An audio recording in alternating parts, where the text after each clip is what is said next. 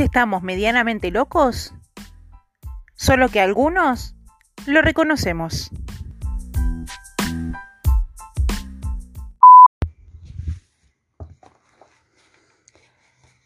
A Orión le falta un tornillo.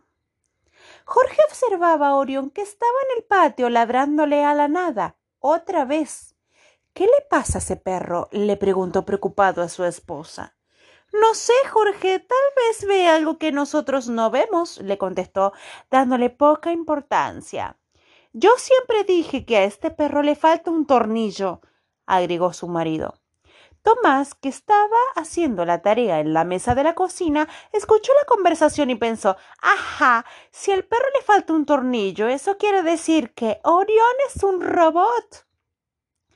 Todo empezó a tener sentido para Tomás. Ahora entendía muchas cosas, como que porque Orión nunca se quería bañar y le tenía terror a la lluvia. Un robot en el agua haría cortocircuito de inmediato.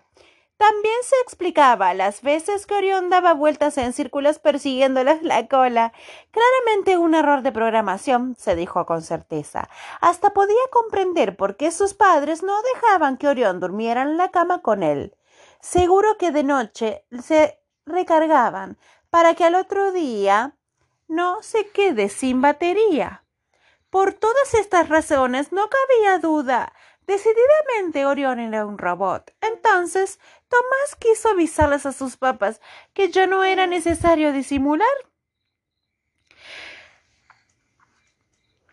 Se paró frente a las dos y le habló con seriedad. Mamá, papá, ya sé que Orión es un robot. No, mamá.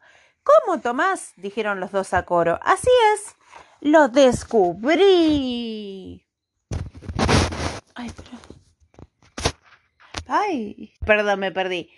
Así es, lo descubrí, respondió orgullosa de su perspicacia, mientras sus padres se miraban desconcertados. Pensaron que me iba a enojar porque me regalaron un perro que no es de verdad, pero yo los perdono. Tomás les dio beso a cada uno y agregó Y ahora, si me disculpa, tengo cosas que investigar con Orión. Se fue a buscar al perro al patio. Si Orión era un robot inteligente, seguro podía terminarle la tarea.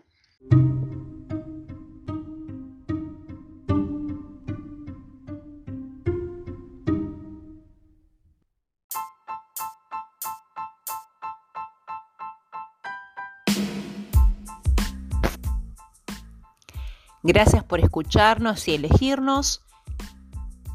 Nos vemos en el próximo episodio y recordá que si te gustó y querés apoyarnos, envíanos un cafecito a cafecito.app. Nos vemos en el próximo episodio.